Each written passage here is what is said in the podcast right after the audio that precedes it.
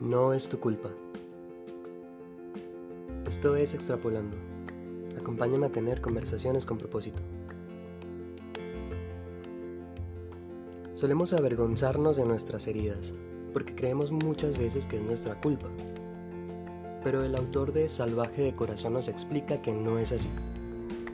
Te explicaré cómo. Hubo algo que nos hirió, algo que no nos permitió seguir, que no nos dio una explicación, simplemente hubo algo que nos hirió. Lamentablemente ocurre que al entrar en nuestra herida comenzamos a creernos dependientes de nosotros mismos y a buscar soluciones en una fuente seca como nosotros. Pero la pregunta es, ¿de quién debo depender? En pocas palabras te daré la respuesta.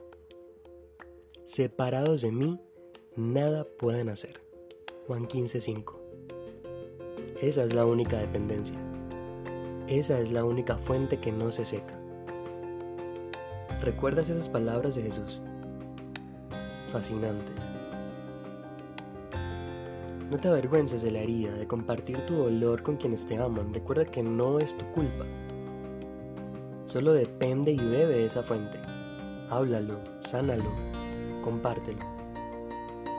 La vergüenza es la razón por la que muchos hombres no piden instrucciones, porque en su autosuficiencia pretenden esconder lo que les duele.